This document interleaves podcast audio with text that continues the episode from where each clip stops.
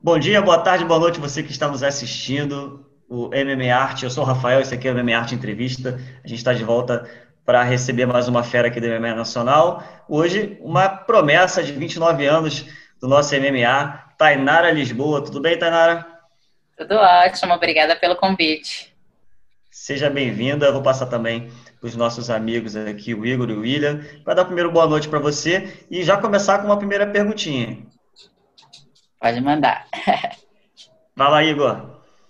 Tainara, muito obrigado por aceitar nosso convite, né, cara? É ótimo ter essa fera da trocação aqui no nosso canal. Já falando em trocação, vou começar com a minha primeira pergunta. Você é duas vezes campeã mundial de Muay Thai. Como é que foi a adaptação da sua arte predominante para o MMA? Olha, foi bem, bem difícil, ainda é, né? Acho que a gente continua nessa busca de evolução e aprimoramento durante muitos anos. E foi muito complicado, porque o Muay Thai é uma luta muito plantada.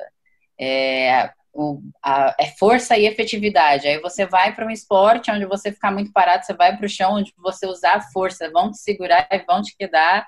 E ainda mais quando você sabe que você vai lutar com uma striker, é isso que você vai fazer, tentar levar para o chão. E aí foi um trabalho duro e até, eu digo, abrir a minha cabeça, conseguir gostar de me movimentar, pular para o outro, é, me mexer e desenvolver mais a minha parte de boxe. Eu no Muay Thai, eu, tinha, eu sempre tive chutes muito fortes e as cotoveladas. E o boxe, é, o boxe, até mesmo na regra do Muay Thai, é, vale um pouco menos, vamos falar de um modo bem, bem leigo, vale um pouco menos. Não era característico é, do meu estilo de luta. Então também corri atrás para desenvolver mais as mãos, para elas ficarem mais volumosas. E é uma luta, né? Até hoje, assim, daqui a pouco eu tô lá, vai eu planto e fico lá, ah, não, não é Muay Thai, filha, sai daí.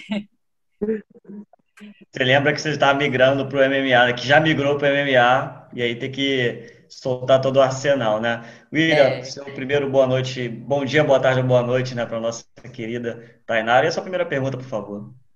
Boa noite, Tainara, tudo bom? Tudo certo. É, eu queria perguntar uma coisa mais pessoal, em relação aos seus pais. Como é que foi quando você decidiu começar a lutar? O que eles achavam e se eles assistem suas lutas? Ah, meus pais, eles são grandes fãs.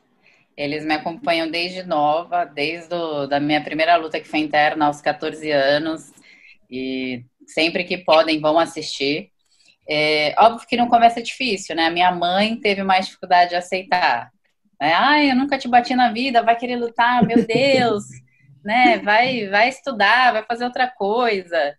É, mas aí, com o tempo, ela foi vendo que a luta, ela me engrandeceu como pessoa. Eu sempre tive baixa autoestima, eu era muito tímida, eu pouco me comunicava, né? Eu fui uma adolescente e uma criança muito assim. E de repente a luta ela começou a me dar tudo isso, ela começou a me dar uma autoconfiança, a fazer com que me comunicasse com as pessoas, seja na aula, seja dando uma aula ou participando de uma aula.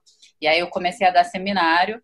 Eu acho que meu primeiro seminário foi aos 17 anos e eu convidei a minha mãe para ir. Claro que ela fez, ela tem a parte onde eu dou uma palestra, onde eu bato um papo e depois começa a prática prática. E ela foi assistir e naquele dia ela disse que tinha muito orgulho da mulher que eu tinha me tornado. E aí eu ganhei ela para sempre e agora ela é muito fã e apaixonada. Eles fazem camiseta, fazem faixa, torcida organizada. É o fã-clube oficial, já vem da família, né? É o fã-clube, isso. E o meu pai era atleta, então para ele entender foi muito mais fácil. Eu sou um menino que o papai não teve, né? O sonho dele era ter um menino para seguir os passos dele como atleta, aí veio eu. É, isso aí. A minha mãe... Você da... Diga, William, pode falar. Nossa, a minha mãe, eu, com relação à luta, ela fala para mim, eu não entendo você. É, paga para apanhar. Vem cá que eu te bato de graça aqui em casa. Mais mas ou menos isso, também. né? Falo, falo, mas eu não treino para apanhar, a gente treina para bater. Apanhar é consequência, mas a ideia é sempre bater, né? É sempre bater, é verdade. Você falou da timidez, Tainara, é, mas acredito até que você tenha perdido, né? Porque, ou pelo menos você, na hora que você vai entrar no octógono, ou seja, no seu seminário, você se transforma ali.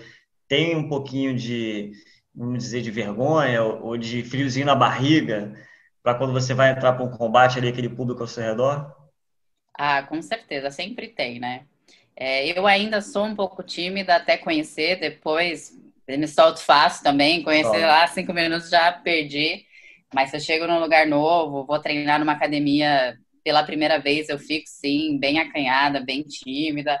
E, e, no dia da luta, eu não digo que é timidez, mas é aquele frio da barriga de você querer dar o seu melhor e poder desenvolver tudo que você treinou. E mais isso. Mas ainda sou um pouquinho assim, tímida. Eu escondo bem, eu engano bem. é, legal. Igor, mais uma, por gentileza, para nossa querida Tainara. Então, Tainara, você tem duas vitórias, né? Uma por finalização, uma por nocaute. Agora, em começo de outubro, né? Eu queria saber onde é que entrou o jiu-jitsu, assim, na, no seu MMA e como é que é a sua preparação e estratégia para as lutas? Então, em 2016, com a minha antiga equipe, que foi a equipe que eu fiz parte durante toda a minha carreira de Muay Thai, é, marcaram uma luta e eu não tinha noção nenhuma de jiu-jitsu, fiz um treino de três meses, imagina, gente, três meses não sabe nem dar um rolamento. Foi no Django, né? Foi no Django contra a Norma. E, meu, em pé eu me saí super bem, machuquei ela, e no final do primeiro round, vacilei, caí no chão, e ali a luta acabou, porque eu realmente não estava pronta para aquilo. Aí eu saí da minha equipe, fiz uma luta de Muay Thai, comecei a treinar MMA em São Paulo. Foi quando eu entrei na Vila da Luta, porque eu fiquei decidida a aprender jiu-jitsu. Eu falei, cara, eu vou ficar boa nisso. Eu preciso ficar boa nisso. Foi uma questão de, de, de honra, assim. Acho que o choque de realidade veio para eu acordar de uma vez por todas. E hoje e qual a sua graduação de jiu-jitsu? Eu sou azul. Azul. É. Aí eu fiquei na vila, rompi o ligamento, voltei para Santos, nanana, e aí, mas desde que eu voltei de cirurgia, que foram quase um ano parada, eu contratei um professor particular, corri muito atrás, depois entrei para uma equipe. Eu fiz sete lutas de jiu-jitsu, ganhei e finalizei todas, é, porque Bem. eu entendi a importância do jiu-jitsu. Tanto que em manutenção eu procuro treinar mais a parte de chão do que a parte em pé, porque o meu ponto fraco é a parte de chão. Então é onde eu corri mais atrás para que eu pudesse compensar os anos perdidos de alguém que é jiu-jiteira, que já está aí uma vida inteira. É, talvez se a luta com a norma fosse hoje, o resultado fosse diferente, né? Com certeza, não tenha dúvida. É, e agora também a, a, os outros lutadores devem comer um pouquinho de feijão com arroz, né? Porque pegar uma especialista na trocação, que está finalizando todo mundo no jiu-jitsu, agora complicou. É, tô tentando, e a ideia também é mostrar esse outro lado, né? Que nem se falou, a última luta foi por finalização, e eu senti que, que dava para ser, então por que não mostrar também que a gente tá. É que nem eu falo, eu quero um dia chegar ao ponto de falar, é tempo ruim o tempo todo. É, é ganhar e perder é consequência, mas filho, vai ter que ralar. Então, essa, essa é a ideia, eu chegar nesse patamar onde, meu, ficar em cima vai estar tá ruim, embaixo vai estar tá ruim também. É isso aí. Meu, você. É, eu ia até comentar com ela, né? Will. Cortou para vocês aí, Will, ou só para mim? Cortou para mim também. Ô, Will, repete, por favor, velho, porque deu uma cortadinha aqui na sua conexão. Continua cortando ainda. Faz o seguinte, William. É, a gente vai continuando aqui. Entra e sai para ver se melhora, porque a gente não está conseguindo te entender, tá bom? Enquanto isso, a gente vai tocando aqui o nosso bate-papo e o Igor aproveita e manda mais uma aí para a Tainara. Então, Tainara, eu queria saber se já tem uma próxima luta aí em mente e se sim, você pode passar mais detalhes para a gente. Olha, fiquei sabendo hoje Ó. que muito provável que começo do mês que vem já lute de novo. É, a gente está terminando de ajustar com o Chotô. Bom. Bacana. É, é, tem uma, uma atleta em vista, que é a Lohane, ganhou a sua última luta, também é uma especialista da trocação. É uma menina bem dura, então eu fiquei bem empolgada, porque vai ser um lutão. É isso aí. Né? É legal, lutas, é, quanto mais é difícil a adversária, mais a gente se empenha e mais a gente se doa dentro do octógono do ringue. As minhas melhores lutas foram contra as adversárias mais difíceis. Eu acho que a gente deixa tudo lá. Então, eu estou bem empolgada e tudo der certo, já semana que vem eu já confirmo. Provavelmente dia 8. Ah, muito bom, a gente vai estar acompanhando de perto e na torcida também. Aqui para você, ela estava dizendo, William, que ah, já tem um combate muito próximo de confirmar pelo Chutô contra a Lohane e ela está bem animada com relação a isso. Mas aí a sua conexão deu uma travadinha, vamos ver se você voltou melhor agora. Você ia comentar alguma coisa? Cara, eu tinha falado que Agora esse tá período, eu ia perguntar para ela se esse período que ela ficou longe da primeira luta, esses três anos, se foi por conta disso, da lesão e o fato dela querer melhorar o jiu-jitsu, entendeu?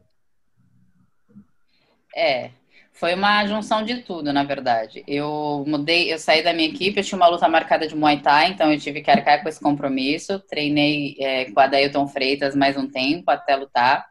E aí eu comecei a me dedicar só ao MMA. E tudo isso leva um tempo, né? E para mim não teve muita oportunidade de eu lutar amador. Eu tive que ir direto pro profissional por conta do meu nome no Muay Thai. Sim. As meninas não aceitavam amador. E aí eu tive que levar um tempo. Eu tava, acho que sete meses já batalhando para estrear e eu rompi o ligamento, aí fiquei um ano parada.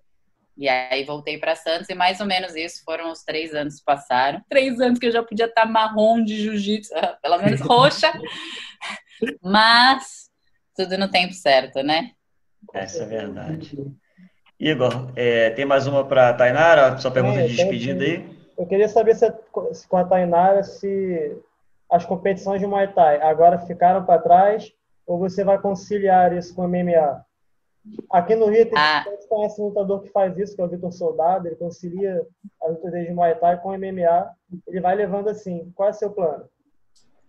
Ah, não. Ah, o Muay Thai ficou. O Muay Thai vai ser sempre parte de mim, é o que eu sou, mas ficou lá para trás. Eu acredito muito de que é, não dá para fazer duas coisas bem feitas. Então, para fazer duas coisas e não ficar bom em nenhuma, eu não vou nem ser atleta de Muay Thai que eu era antes e não vou nem conseguir me transformar naquilo que eu ainda quero ser no MMA. Então, eu encerrei, recebi vários convites. O dia que eu parei, que eu falei, parei de lutar Muay Thai, apareceu evento de tudo que é jeito. Falei, não é possível. Nossa, devia ter falado antes. Mas resisti, porque porque agora a ideia é me dedicar. Eu fui assim no Muay Thai. Quando eu fiz Muay Thai, foram 13 anos só isso. Me dediquei, nunca fiz nada diferente. E aí no MMA eu penso que tem que ser assim também. Ainda mais no MMA, que envolve wrestling, jiu-jitsu, bate em pé, muita coisa. Muita coisa. Então, tô me dedicando só a uma só e a ideia é assim até o, até o fim. É, realmente tem. Ah, legal. Você fez a sua história já no, no Muay Thai, uma história muito bonita. E agora é jogar aí no MMA e bola pra frente. Qual é o seu cartel no, no, no Muay Thai, Tainá? 29 lutas, 28 vitórias. É 29 Nossa, lutas, 28, 27 vitórias e um não contest. É isso. É, foi, foi um cara faço, muito bom. Faço luva jamais com essa menina. É. William, só a última pergunta, por gentileza, para a gente fechar o nosso programa. É, eu ia pedir a sua opinião como atleta. É, hoje, nós já conversamos entre nós aqui do canal que atualmente o cenário feminino do MMA vive talvez o seu melhor momento. É, com campeões, futuros campeões, é, lutadoras em, em, grande crescimento. É, hoje nós temos duas que são referências, historicamente e atualmente, que são a Amanda Nunes e a Cyborg. Eu queria saber a sua opinião. O que, que você acha que torna essas duas mulheres tão diferentes das outras? Ah, é, realmente eu concordo. O cenário do MMA está incrível. A, é, a luta Tá, a luta feminina está crescendo cada vez mais e a mulherada é, fazendo jus aí, sonrando, chegando de frente, só luta boa. E eu acredito, respeito muito, admiro muito essas duas atletas, mas eu acredito que é o tempo que elas têm de carreira. Cyborg é pioneiraça, iniciou o MMA, a Amanda também veio logo em seguida. Então, assim, é difícil você pegar as meninas que estão engrenando agora, que têm quatro anos de carreira, cinco anos, com elas que estão a vida inteira fazendo MMA. Então, o grande diferencial é a experiência que elas têm dentro do cage, a experiência de luta, é tudo muito automático. E se conhecer como atleta, né? Eu acho que quanto mais tempo você está fazendo aquilo, mais você se conhece. Você sabe qual é o seu ponto forte, seu ponto fraco, é aonde a luta é boa para você, aonde a luta é ruim.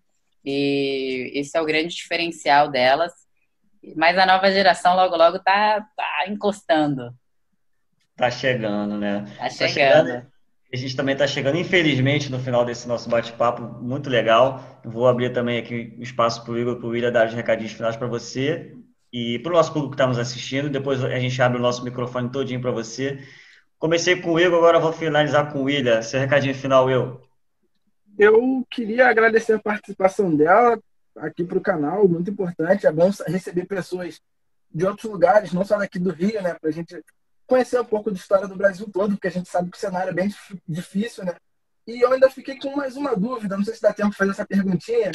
Dá. Se o corte de peso no Muay Thai é diferente do corte de peso da MMA, se muda Boa muito. Muda. É, na verdade, eu tenho aprendido técnicas novas, eu tenho é, eu até estou no México Esportivo para melhorar isso, para ficar com. Eu acho que o shape do MMA já é diferente do Muay Thai. No MMA se preocupa muito mais com a força, definição, é, os treinamentos, então já, já automaticamente já muda o peso. E eu venho, eu digo que o meu corte de peso tem ficado mais inteligente. Eu não sou uma atleta que quero ficar muito acima da minha categoria. Aqui no Brasil eu estou fazendo 66, mas a minha ideia é ir para o 61 e eu, e eu não sou uma das que vai ficar e descer 12, 15 quilos. Já fiz muito isso na vida e a minha ideia é realmente ficar próximo e tenho aprendido muito. Então, para mim é diferente, mas eu vejo que a galera no MMA perde muito peso. É um eu... sofrimento. É, eu já faço isso desde os 16, já perdi 12, 13, 14. Não, agora eu quero ficar mais próxima, ser mais profissional e descer menos. É mais fácil de administrar e também sofre menos, né? Até é. durante o combate também, né? E tem uma carreira mais longa, né? Porque querendo ou não, isso é bem agressivo pro corpo, machuca muito. Sim. Não é saudável, né, gente? É verdade. Seu recadinho final, Igor. Agradecer também a Tainara Pedir também para a galera que está assistindo a gente se inscrever, é muito importante para ajudar nosso trabalho a seguir bacana. Curtir esse vídeo, compartilhar para geral essa entrevista para a gente fazer ela bombar. E comenta aí embaixo também o que você achou do bate-papo. Quem você quer ver no canal, isso também é muito importante que te vai atrás. E é isso aí. Legal, Igor. Tanara, vou fazer votos aos meus amigos aqui, agradecer muito a sua presença, deixar para você aberto o nosso microfone para você passar suas redes sociais, fazer o seu jabá também. O Igor falou isso sobre ver quem você quer. A gente tem aqui o MMA Arte Indica. Se você tiver algum colega teu de profissão aí que quer ver aqui na nossa linha, indica aí que a gente vai atrás dele também. Legal. Olha, eu agradeço o convite, esse bate-papo muito gostoso. Parabéns pelo trabalho de vocês, de estar mostrando tanto os atletas que já estão uma carreira sólida no MMA, quanto aqueles que estão começando. É bem importante porque começar um esporte é muito difícil, falta patrocínio, falta apoio. E um atleta se vê com a oportunidade de dar uma entrevista, falar sobre isso, faz com que ele queira mais e continue firme no propósito. É, quem quiser me seguir no Instagram, Tainara Lisboa Oficial, eu posto bastante coisa, tento sempre interagir com a galera, vai lá. E, e uma indicação, Fabrício Bacai, ele é o campeão foi o campeão do Chotô, fez uma luta super polêmica contra o Manchinha lá, que estava ganhando a luta e aí aplicou um golpe ilegal, é, gerou muito burburinho. Vai lutar agora no SFT, eu acho, mês que vem e dezembro faz a revanche com o Manchinha. Ele é um atleta muito bom de 70 quilos. Vamos e aconselho, acho que tem bastante assunto polêmico aí. É, isso é bom, isso é bom. Vamos atrás dele também. Gente, muito obrigado a todos aos meus amigos aqui, a Tainara, você que está nos assistindo também. A gente fica aqui e até o próximo MMA Arte Entrevista. Os. Tá, galera.